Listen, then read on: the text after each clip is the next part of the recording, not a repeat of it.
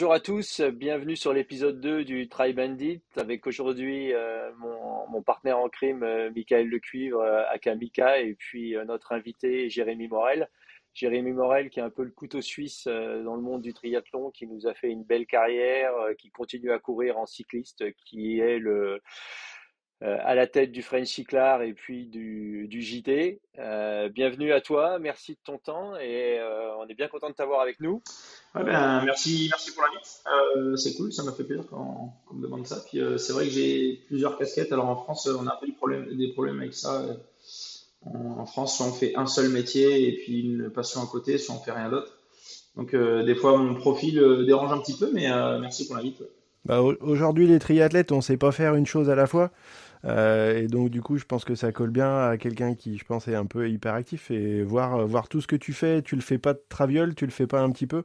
Donc, euh, ça, ça paraît évident de parler à Jérémy aujourd'hui quand on parle de triathlon. Euh, ouais, c'est pas de traviole, c'est en tout cas ce que j'essaye de faire. Bah, non, non, ça marche bien. Ça marche bien. Moi, il y a un sujet que, que je voulais aborder. euh, donc déjà, toi, tu as, commencé par une carrière, tu as couru en pro, non? Tu as eu une licence pro, Ouais, ouais, ouais, j'ai fait euh, 5 ans chez les pros. Euh, alors, il faut savoir, en fait, je me suis mis triathlon suite à un pari, euh, parce que j'étais devenu gros, et du coup, avec Olive Marceau, euh, il essayait de me faire mincir un peu, et je mangeais des courgettes, je mangeais des courgettes et je courais pour essayer de mincir, donc il m'a fait faire de plus en plus de distance, donc 10 bornes, 20 bornes, un marathon, et il me dit, t'es pas capable de faire l'embraman, et je lui dis, mais qu'est-ce que tu veux que je fasse l'embraman? Il me dit, 500 balles, t'es pas capable de finir. Mais je dis, bah si, 500 balles, je vais ramper, mais je vais finir. Donc euh, ça, c'était euh, mars 2012, et donc euh, bah, j'ai appris à nager et à courir en 5 mois. Et du coup, je me suis pointé sur mon premier Embrunman. Donc c'est comme ça que je me suis mis au triathlon. Et premier Embrunman, je passe 10 le vélo, je crois que je fais 30 à la fin. Et je dis, tiens, c'est quand même pas mal ce sport. Après, j'ai rejoint euh, Yves Cordier pendant un an, je fais champion d'Europe euh, à la distance. Et j'ai dit, c'est vraiment pas mal. Et euh, donc j'ai repoussé euh, 2014 encore en groupe d'âge. Et puis bon, j'ai gagné toutes les courses quasiment où je m'alignais en groupe d'âge et je préférais être au départ à côté de Brownlee ou de Frodeno. D'ailleurs, les deux ont pris leur, leur retraite, je crois. ça rajeunit pas, mais maintenant je préférais en gros me dire, ben, je préfère faire vraiment dixième de la course, mais prendre le départ à côté de ces gens-là plutôt que de gagner mon groupe d'âge et après quoi. Euh, donc, euh, donc du coup, c'est pour ça que je suis passé chez j'ai jamais arrêté de bosser. En fait, j'ai toujours eu un, J'étais directeur marketing à côté et donc euh, je, travaillais 35 heures et je m'entraînais euh, 35 heures. Et puis bon bah voilà, les choses de la vie ont fait que euh, 2019, euh, donc j'étais, j'avais démissionné de mon ancien taf, j'étais parti donc directeur commercial marketing chez Goutai, une application d'entraînement qui avait fait faillite. Euh, donc parti en relation euh, judiciaire et euh, j'ai dit bon bah là c'est le moment, je me lance à mon compte. Donc j'ai fait ma dernière saison de pro en faisant ma première année à mon compte. Et donc c'était pas une partie de plaisir entre guillemets parce que on a des moments de doute, etc. Mais, mais écoute, on est cinq ans plus tard, tout s'est bien passé, donc ça fait déjà cinq ans que j'ai raccroché. Mais l'aventure entrepreneuriale, elle est vraiment cool quand même. Et puis, et puis en parallèle de tout ça, depuis 2017, on avait autour d'une bière lancé le French Cyclar. Donc à la base, c'était une marque lifestyle euh, avec euh, des slogans euh, bien trempés, etc. Et en fait, j'ai dit avec le gars avec qui j'ai monté ça, j'ai dit il faudrait qu'on. Ça fait depuis que je suis pro, donc depuis 2015, que je dessine mes tenues de vélo, que je fais recoudre à ma grand-mère parce que c'est jamais taillé comme je veux. donc, euh, ma minou, elle en avait marre de recailler, de recailler mes tenues, mais, c'était cool, elle me le faisait. Et euh, du coup, j'ai dit il faut qu'on lance une gamme cycling. Il n'a pas voulu, donc je suis, je reparti tout seul. J'ai repris la marque tout seul en 2021, 2020, oui 2021. Et donc là, ben voilà, ça fait, euh, ça fait maintenant euh, donc trois ans que, c'est dans sa forme actuelle et ça a explosé. J'ai dû recruter parce que ben, il y a un moment où faire tout seul, etc. euh, c'est bien beau, mais en fait, comme ça marche, euh, il faut faire les choses bien. Donc, euh, donc voilà, on a, on a bien grandi. L'agence, elle a grandi aussi. Donc, euh, ben, en fait, euh, on dit souvent, j'ai plusieurs casquettes. Oui, effectivement, mais en fait, j'ai une seule casquette, c'est celle de chef d'entreprise, et j'en ai deux, et c'est comme ça, quoi. Ouais, parce qu'il n'y a pas que le French Cyclar, il y a, tu, tu fais, t'es chef d'un média, enfin, ou t'es, c'est, c'est- ouais, le, le JT du triathlon, enfin, c'est ça, Ouais, alors le JT du triathlon, c'est une branche. C'est ouais, c'est une des branches, et puis euh, je dois avouer que c'est plus la branche euh, bénévole, celle-là. Le JT du triathlon, on l'avait lancé en 2016. et puis, donc, donc là, on est en train d'enregistrer la huitième saison. le tournage a d'ailleurs eu lieu hier. Et je sais pas quand sort votre podcast là, mais je peux déjà peut-être le balancer un peu en teasing. C'est Cédric Goss. Vas-y, balance. C'est Cédric Goss qui vient, qui est venu, qui est venu dans nos locaux là, donc, donc ça faisait plaisir aussi. On a quand même des, gens un peu un peu important quand même dans le monde du triathlon qui, se déplace qui se déplace pour nous. Donc euh, effectivement, euh, le JT du triathlon redémarre avec euh, avec la chaîne du triathlon qui est un web média dans lequel pour le coup je suis pas du tout décideur ni rien, mais on s'entend très bien. Donc donc le JT redémarre chez eux. Et et ouais donc donc c'est vrai. Puis après bah, avec l'agence en fait, l'agence, on va dire que c'est mon vrai métier, c'est ça. Euh, donc, du coup, je, je, gère le sponsoring chez Hutchinson, la marque de pneumatiques. Euh, et puis, j'ai des clients euh, pour qui je gère toute la stratégie marketing tout au long de l'année, donc les campagnes publicitaires, etc. Donc, voilà, une vie prenante. Et à côté de tout ça, je suis papa accessoirement, donc ça prend pas mal de temps aussi. Ouais, ça, ça occupe un peu aussi, quoi. Euh, moi, je suis, intéressé par le French Cyclar parce que c'est, une marque qu'on a vu, euh, qu'on a vu arriver un petit peu dans le, dans le domaine avec euh, des t-shirts, des trucs un peu lifestyle. Et aujourd'hui, tu te positionnes vraiment comme un, un acteur de, de, du, du, du, vêtement technique, quoi. Vous avez, vous avez une trifonction, vous avez, tu, tu fais pour des clubs, tu fais du, tu, tu, fais du made on measure et tout ça. Et, et tu aurais, euh, des chiffres à nous donner sur la, quantité d'équipements que tu vends, le nombre de clubs avec lesquels tu bosses et tout ça? Parce que j'ai vraiment l'impression que sur les derniers 12-18 euh, mois, ça a pris quand même vachement d'ampleur. Et, euh, bah, moi, récemment, j'ai voulu, voulu en acheter et tu étais, sold out. Quoi. Donc, c'est plutôt une bonne nouvelle. Et, je suis assez curieux parce que tu me disais que tu vas avoir du stock sur, sur le début d'année. Et, et voilà, c'était voilà, avoir un petit peu une idée de, de, de, la taille de ce que représente aujourd'hui sur le marché euh, une marque comme le French Cyclar. On est tout petit, hein, on ne va pas dire qu'on fait du mal euh, à des classicos genre euh, Gobi, Castelli, Santini, toutes ces marques-là. Mais quand même, on en a qui étaient chez Santini qui nous rejoignent et qui restent après. On en a qui étaient chez Castelli qui nous rejoignent et qui restent encore après. Gobic, pareil. Donc, en fait, on n'a rien envoyé au gros. Euh, nous, on travaille euh, que en Europe pour la partie euh, cycling. Donc, on achète notre tissu en Espagne, en Italie, en Suisse, en France et en Pologne. On a un atelier de couture en Pologne et un atelier de couture en Italie. donc, selon les produits, on envoie sur telle ou telle bande prod. et en fait, on, on a en fait, on est parti juste du. À la base, je voulais pas du tout faire de custom club. J'en avais marre de voir des mecs partout en écoille bariolés sur la route qui ressemblent à rien. Je dis bon les gars, il n'y a pas que Panormal Studio avec un cuissard et un maillot à 500 balles l'ensemble ou euh, écoille euh, au, rabais, mais tu ressembles à un peintre taillé à la serpette.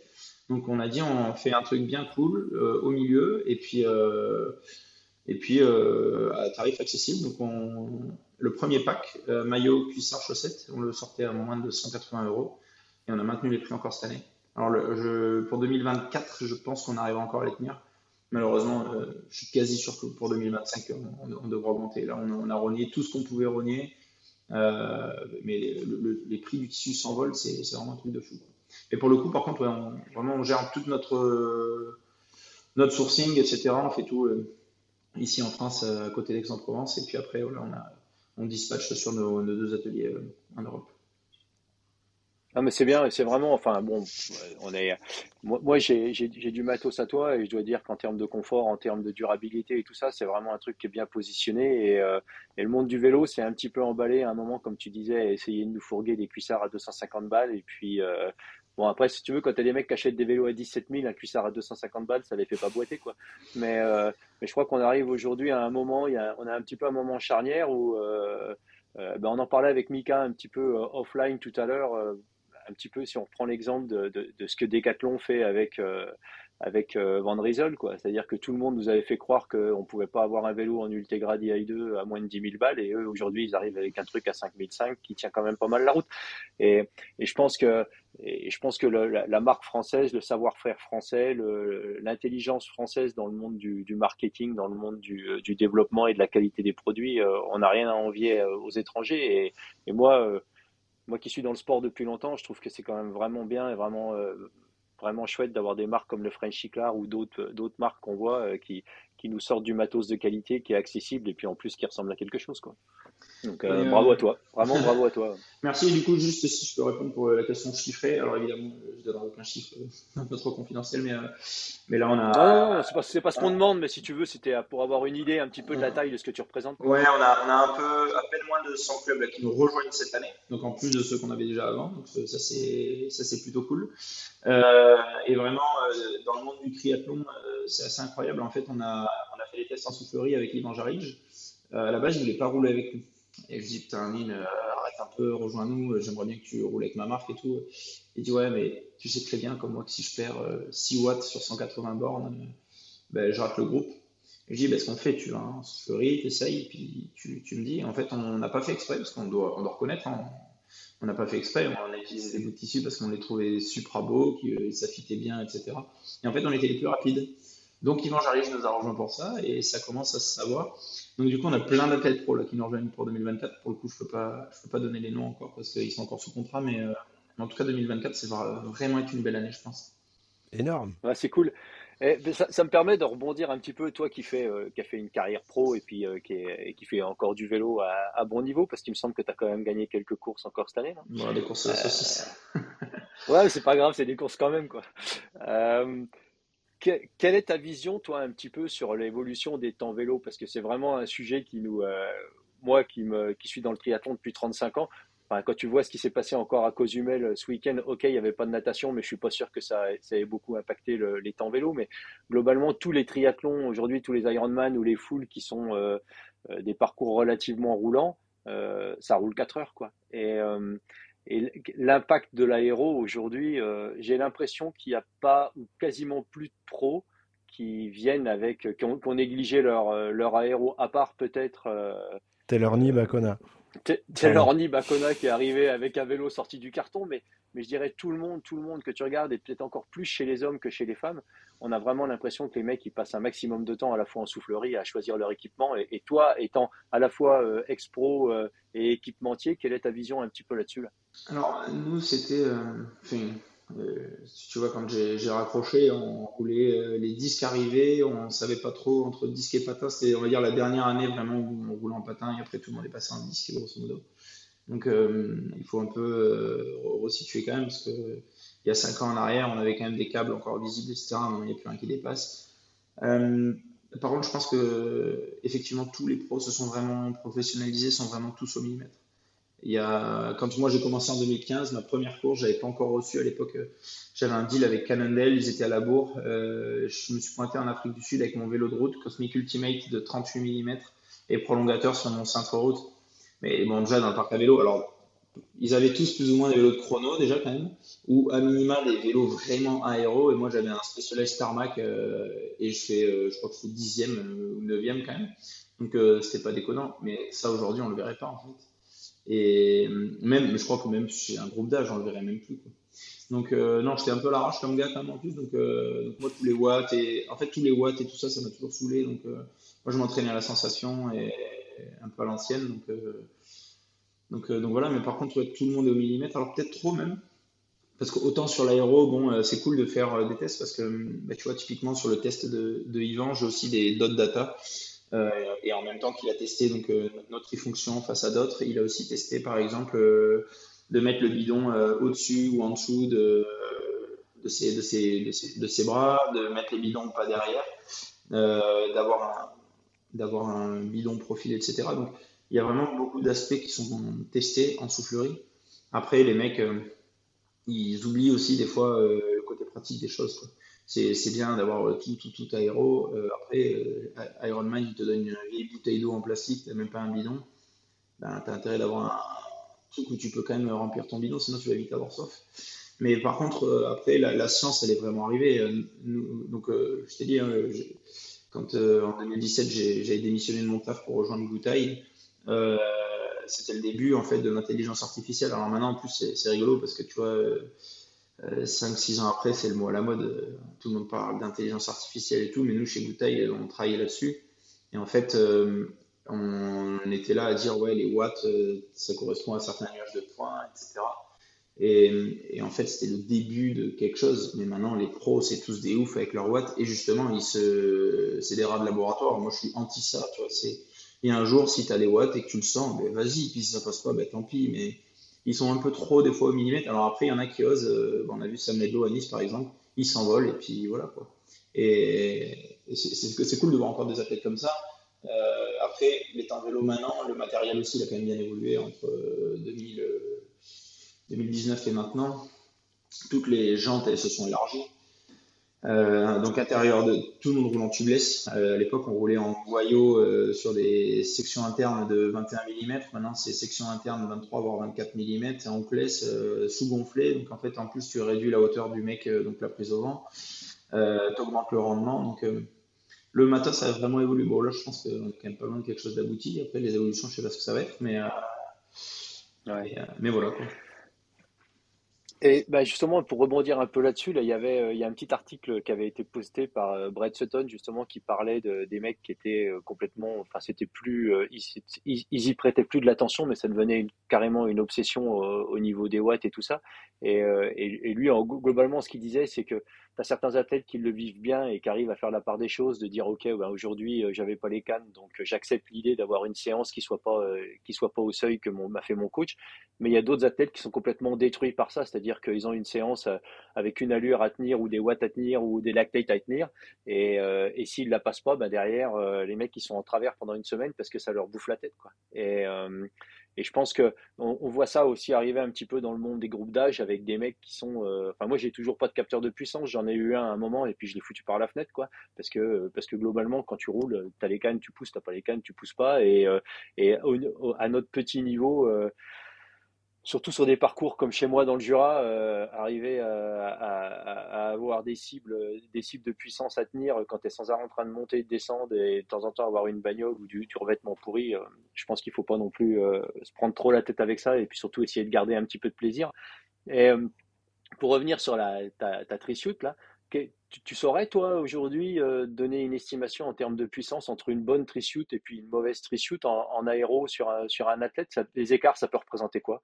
Parce que le, mec, c'est la partie la moins aéro sur le vélo. En fait, les cadres, euh, ils sont, je pense que les cadres aujourd'hui sont tous plus ou moins bons. On a des cadres qui vont plus ou moins bien à certains athlètes, mais 80% de la traînée, ça, reste le bonhomme, quoi. Donc, euh, je pense que le gain qui peut être fait là, il est gigantesque.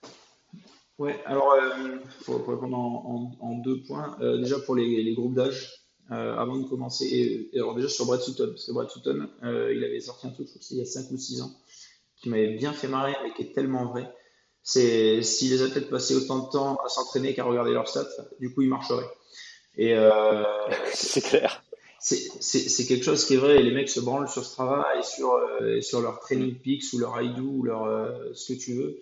Et les gars, ils putain, ça sert à rien. Donc c'est des, des beaux indicateurs. Et moi, tu vois, maintenant, j'utilise. donc, il faut savoir que je m'entraîne entre 20 et 45 minutes par jour. Donc les séances, c'est intense, c'est 5 minutes d'échauffement, la séance, et derrière, c'est la douche. Mais du coup, ça m'a permis, bah, comme tu disais, de gagner des petites courses de, quartier, mais bon, ça fait toujours plaisir quand même. Mais par contre, c'est un bon indicateur, par exemple, pour lisser un effort. Et puis quand tu vois que tu es en train de t'effondrer parce que bah, tu as fait déjà une heure à 345 watts, puis là tu commences à regarder tu rapproches les 300, puis tu passes sous les 300, etc. Et puis là tu tombes, puis tu vois une masse qui est en train d'arriver derrière toi, c'est que c'est que tu as coulé une bielle. Donc, euh, donc ça permet de réguler l'effort, de ne pas partir trop fort, etc.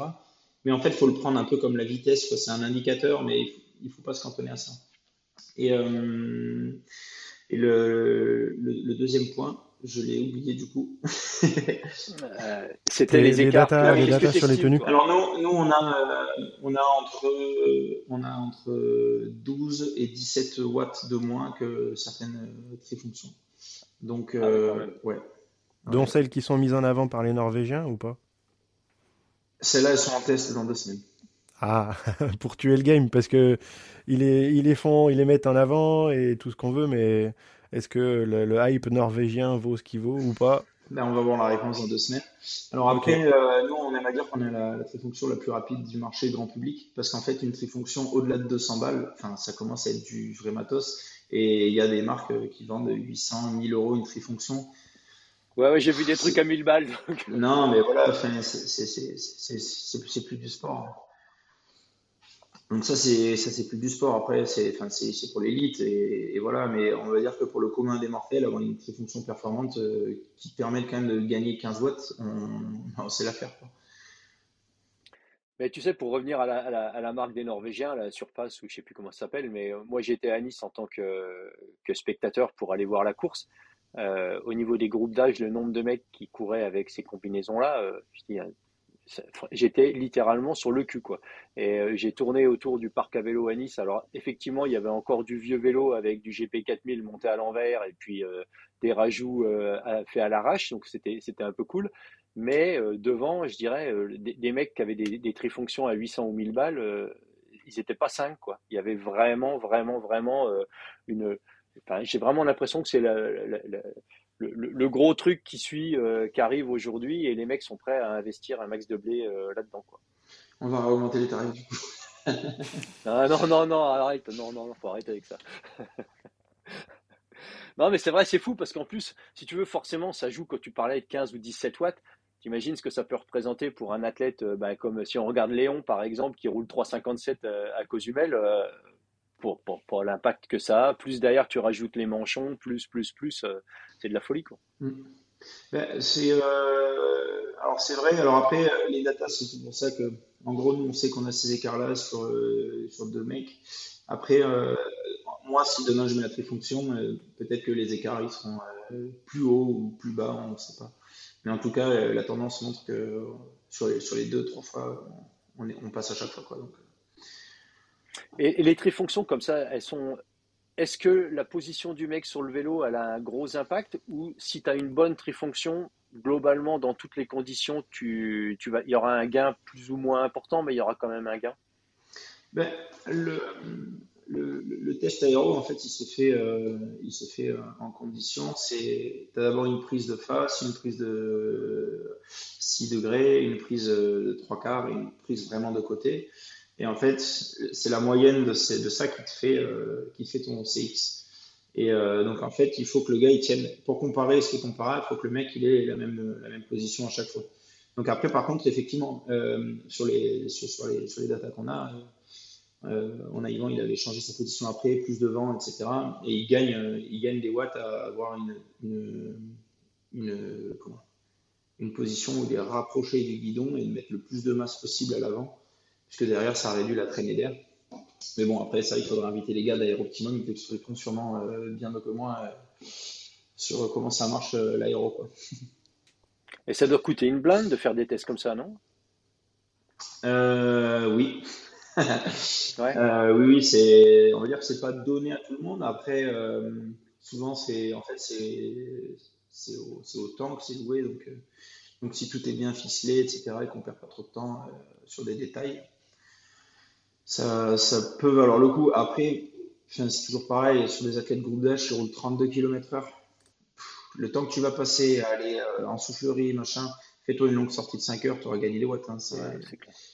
Non, mais ça, c'est clair. Euh, pour revenir un petit peu sur ce que tu disais tout à l'heure, c'était rigolo parce qu'hier soir encore, on était à la piscine avec mon gamin et on est arrivé juste à l'ouverture publique parce que c'est le moment où il y a le moins de monde et moi, les brasseurs dans ma ligne d'eau, ça a tendance à me péter un peu les boulettes.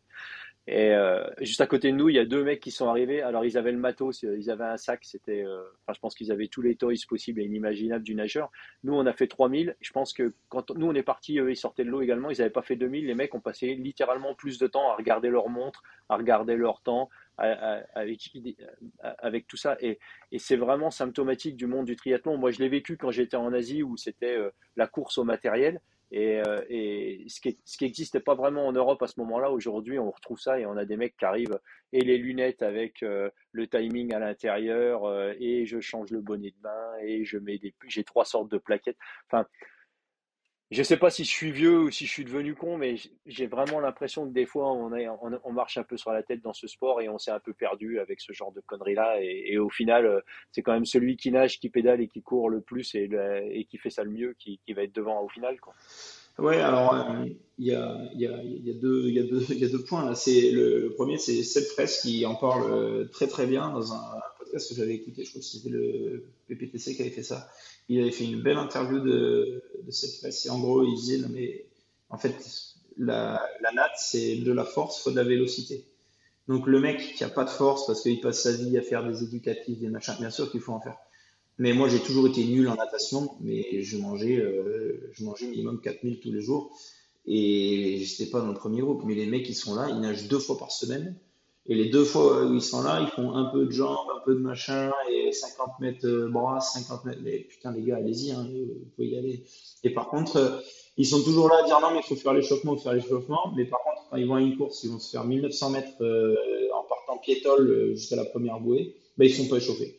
Donc euh, la base, la base de la base, c'est déjà de, commencer par, un 400, euh, un 400 peinard euh, pour s'échauffer un peu, puis après tu nages. Enfin, je sais pas, tu peux aller à la piscine pour faire autre chose. Quoi. Après, si tu as du temps, etc., bien sûr qu'il faut faire un peu de qualité et tout.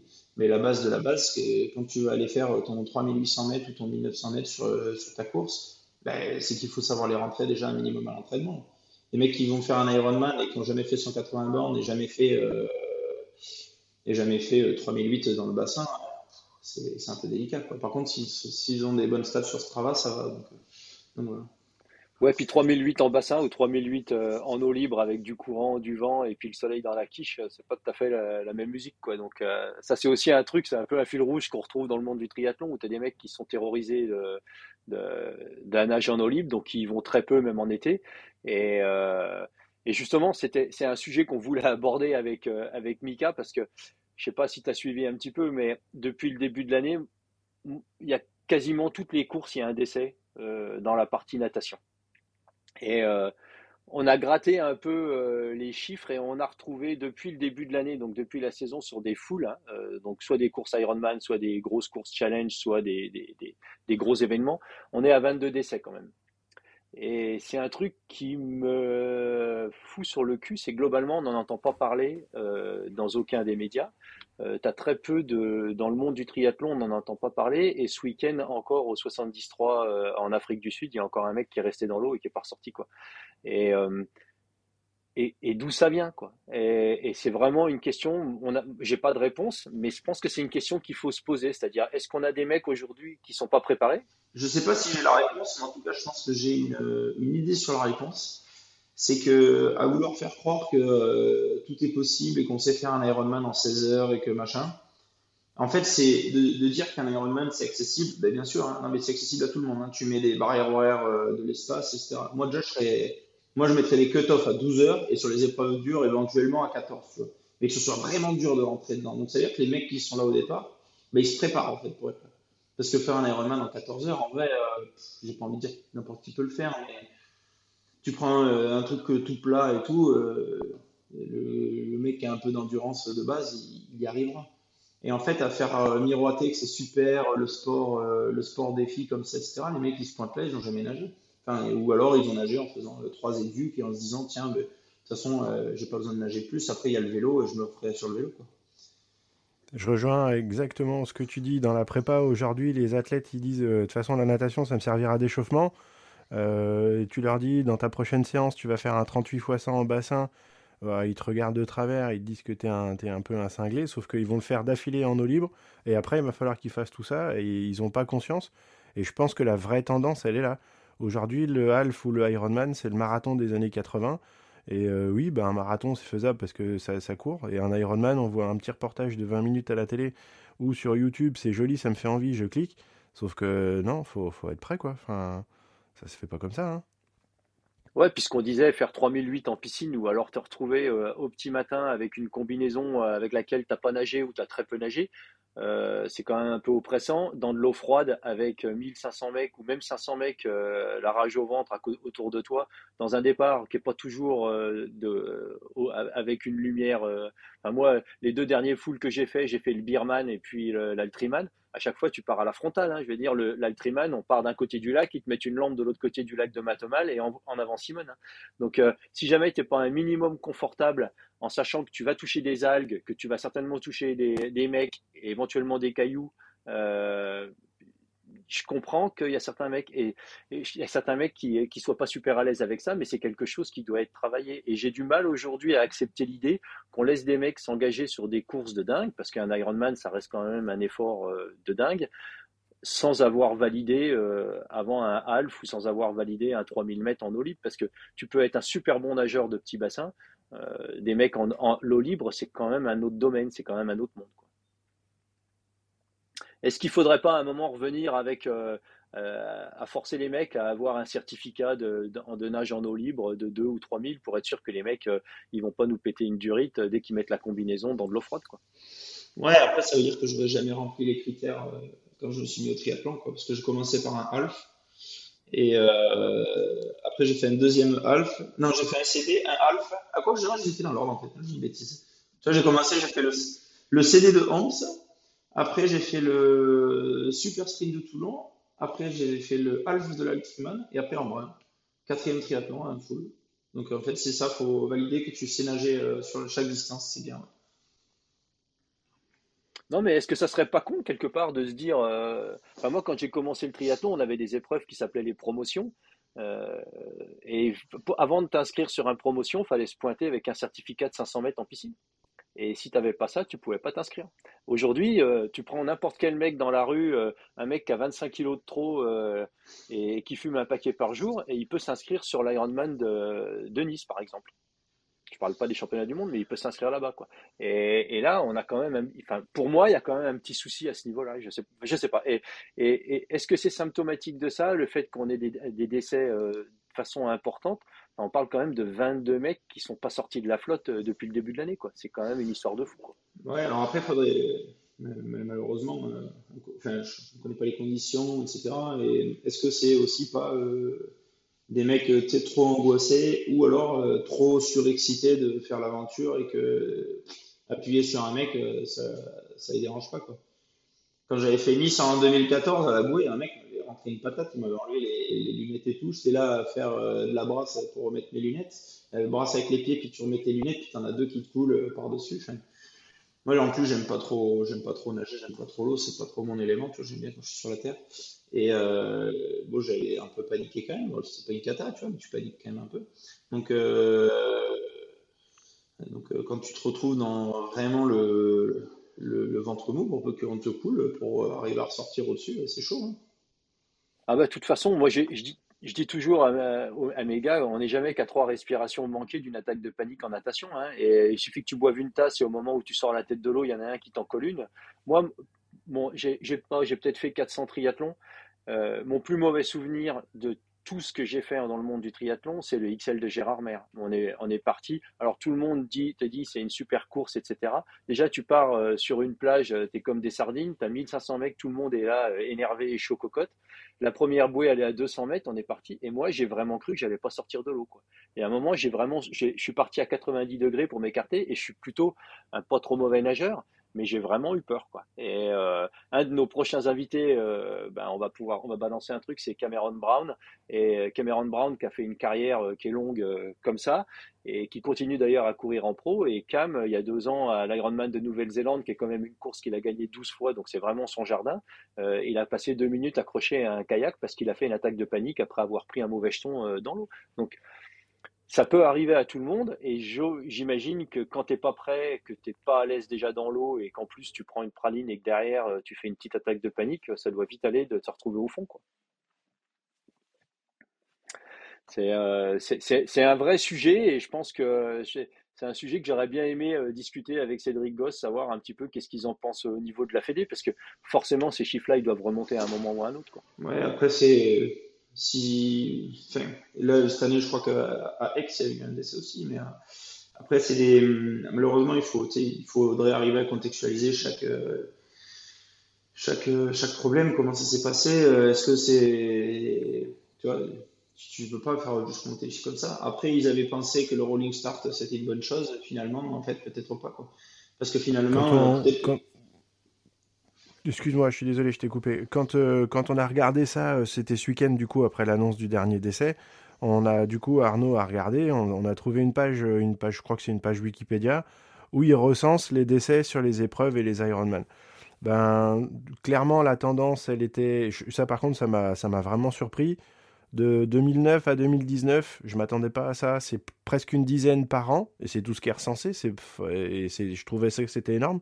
Je pensais que c'était moins. Depuis 2019, on est largement passé au-dessus des 20 tout le temps.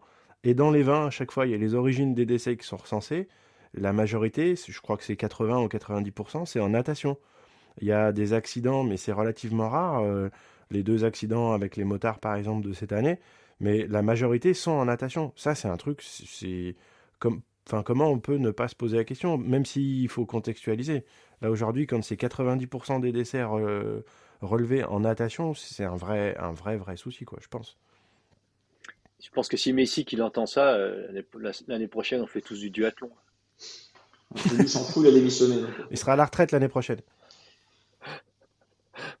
Plus personne, plus personne se noiera. Une noyade sur un duathlon. Euh, on fait le journal de 20 heures là.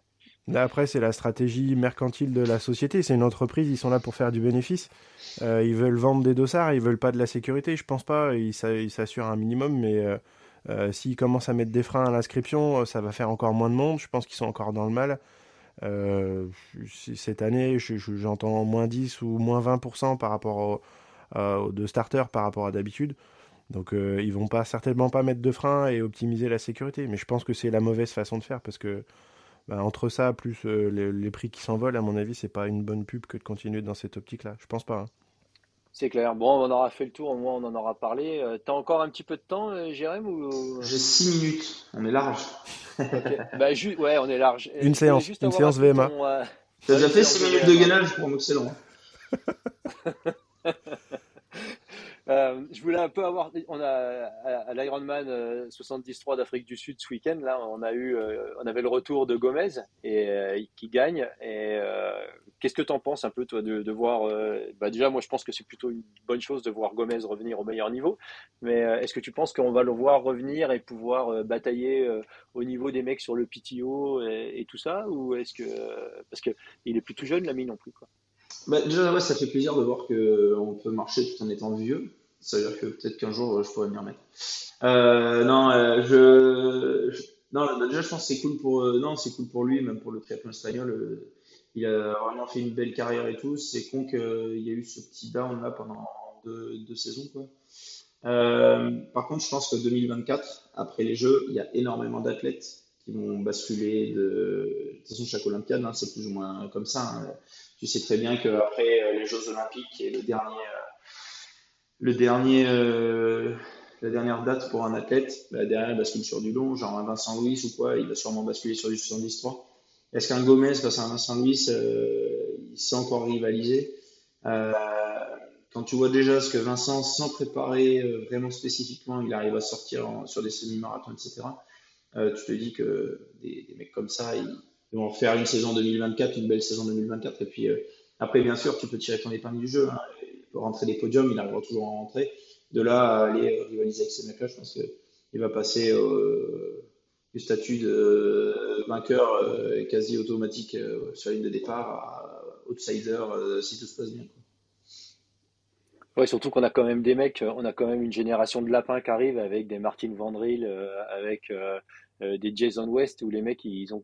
West, je sais pas, il a pas couru 1h06 ou un truc comme ça cette année, là. c'est c'est stratosphérique. Euh. Hmm. Sur le PTO, il a couru 3,06 euh, de moyenne sur les 18 km. C'est pas mal. C'est pas mal. Hein il y en a qui le font pas sur M. Hein. même, même, sur un 1000, ça commence à piquer déjà. Donc, euh, Ok, eh ben écoute, euh, on va pas te retenir euh, plus longtemps. Merci beaucoup de, du temps que tu nous as euh, alloué.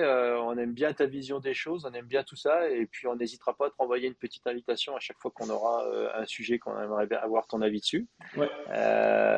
Merci à vous pour, pour l'invite, c'était cool. Et puis j'aime bien, j'aime bien donner mon avis. il est souvent tranché, et puis je me suis rarement caché mon avis. Alors des fois, ça m'a joué des tours. Parce que, on me prend pour un mec qui ouvre sa gueule, mais en fait, quand ça me dérange, je le dis, puis quand j'aime bien, je le dis aussi, et puis voilà quoi. Puis c'est eh, comme la meilleure façon de vivre. Je peux dire que euh, moi, je suis un peu plus âgé que toi, mais euh, des fois, on, reprend des retours de flamme, mais c'est pas grave. Et je pense que quand on est, euh, on est droit dans ses bottes et qu'on dit ce qu'on pense et qu'on pense ce qu'on dit, c'est toujours, c'est toujours la meilleure, la meilleure, la meilleure façon d'avancer. Donc, en tout cas, merci beaucoup. On te souhaite tout de bon sur, sur la saison 2024 avec tes athlètes, tes clubs et tout ça. On a hâte de voir la nouvelle collection et puis bah, au plaisir de te croiser sur une course ou sur, sur un truc. Et puis il y a aussi bravo pour relancer le JT du triathlon. C'est toujours un truc sympa qui fait bien plaisir à regarder. Quoi. Ouais, ça, sort quand, ça sort quand? Ça sort quand? Semaine du la première semaine de décembre, l'épisode qui a été enregistré hier. Je rappelle que c'est Cédric Goss euh, qui nous a fait le plaisir de venir, euh, venir là. Et on l'avait eu en interview en fait en 2021, juste avant les Jeux de Tokyo. Et en fait, euh, bah, trois ans après, on fait le point sur ce qui a changé ou pas par rapport à quand on s'était vu. Et du coup, c'est pareil, petite interview bien pimentée, on aime ça. Et puis, vous verrez, c'est assez cool. Et puis, Cédric Goss ne manque pas d'humour finalement. Ah bon? Ok, et eh ben, on écoutera ça avec, euh, avec attention. En tout cas, merci beaucoup. Bonne fin de journée à toi. Ciao, ciao. Salut. Salut. Voilà, mon Mika, on est euh, de retour euh, dans ton studio et dans mon studio. là, c'était bien sympa. On a fait une belle interview. Moi, je me suis bien régalé. J'aime beaucoup Jérémy. C'est quelqu'un qui n'a pas de langue de bois et c'est vraiment quelque chose que j'apprécie au plus haut point dans une personne. Et euh, on avait quand même des choses intéressantes. Et puis ça reste un acteur important dans le monde du triathlon euh, français, donc euh, c'était bien coolos. Et puis d'avoir son point de vue sur plein de choses comme l'aspect natation, leur tour de Gomez et compagnie. J'ai passé un bon moment et, vraiment encore une fois on le remercie.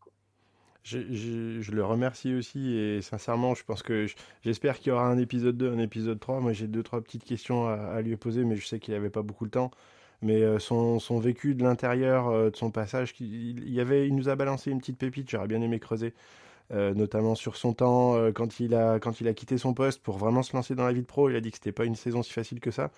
Et c'est, enfin, c'est un point de vue qui est génial à écouter quand on se dit, quand on part une semaine en stage, oh la vie de pro, on mange, on dort, on s'entraîne, ça doit être super bien. Mais je pense que ça, c'est la partie visible de l'iceberg. Euh, déjà, s'entraîner euh, plus de 30 heures tout court, c'est une semaine, c'est bien. Le faire toute l'année, parce que sinon on n'a pas de résultat, c'est déjà mm, pas le même euh, paradigme. Et puis derrière, toutes les considérations qu'on peut avoir quand on est pro, c'est-à-dire que nos résultats, c'est nos, nos, revenus. Et je pense que c'est quelque chose sur lequel ça doit être super intéressant d'avoir la vie de Jérémy, qui doit a, les deux facettes, entrepreneur et triathlète, ou que, que triathlète. Et je pense que ça, c'est de leur en.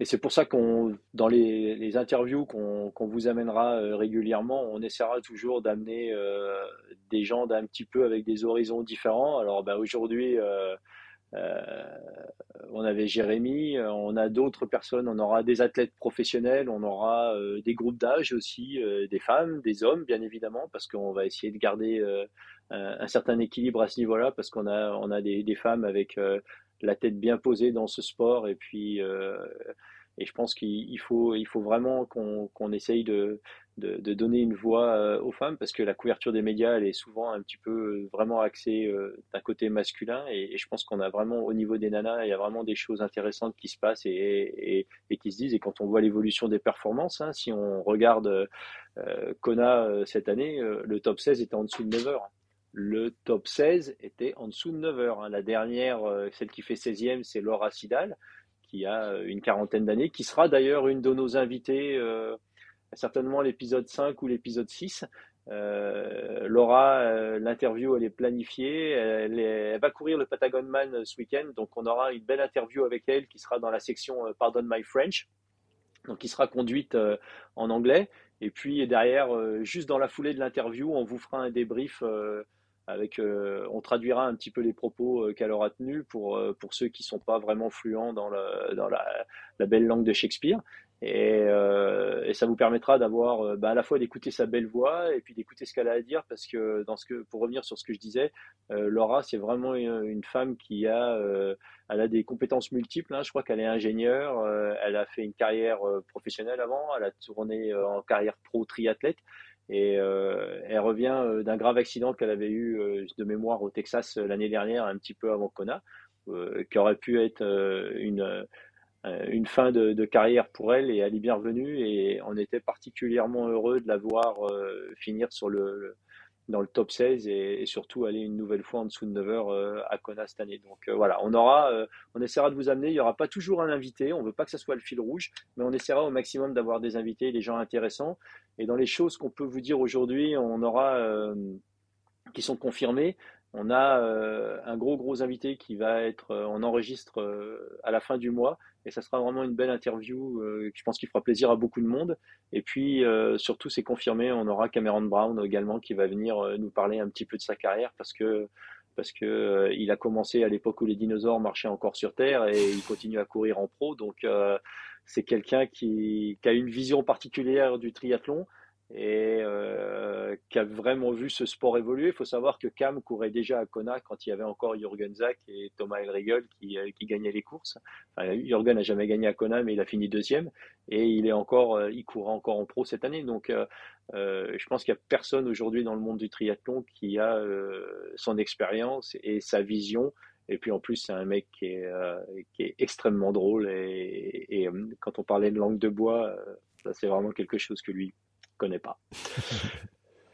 Voilà, Mika, tu voulais rajouter quelque chose? T'en es un petit peu où, toi, cette préparation Kona? Dis-moi un petit peu où c'en est, les grosses séances, euh, des sorties de 8 heures, pas encore? Non, oui, oui, bien sûr. Euh, j'ai commencé ça euh, sur, sur Zwift, 8 heures d'affilée pour, pour faire plaisir à tout le monde. Non, non, non, c'est le, le, petit fil rouge de l'année. Il y aura d'autres choses en priorité. Non, là, c'est bon, la phase de préparation, hein, reprise. J'aime bien préparer un petit peu plus la PPG plutôt qu'autre chose. Donc c'est PPG, un peu de spécifique. C'est euh, préparer une saison sans blessure, je pense que c'est plutôt intéressant. Ouais, ça c'est quand même important, ça aide quand même parce mm. que au niveau euh, d'être consistant au long de l'année, euh, ça, ça, battra toujours en termes de résultats que d'avoir deux grosses semaines, une blessure, deux grosses semaines, une blessure. Et, c'est cette saison est un petit peu compliquée à, à, gérer toujours au niveau des athlètes et c'est vrai que moi, avec mes athlètes, j'ai plutôt tendance à leur garder des séances un petit peu courtes mais un petit peu intenses euh, ce qu'on appelle en anglais une reverse periodization. Donc, euh, parce que c'est plus facile quand euh, il fait nuit à 5 heures d'aller courir ne serait-ce que 6 ou 7 km que d'aller se taper une sortie de 20 bornes et, et, de garder un certain intérêt et une motivation au niveau des athlètes.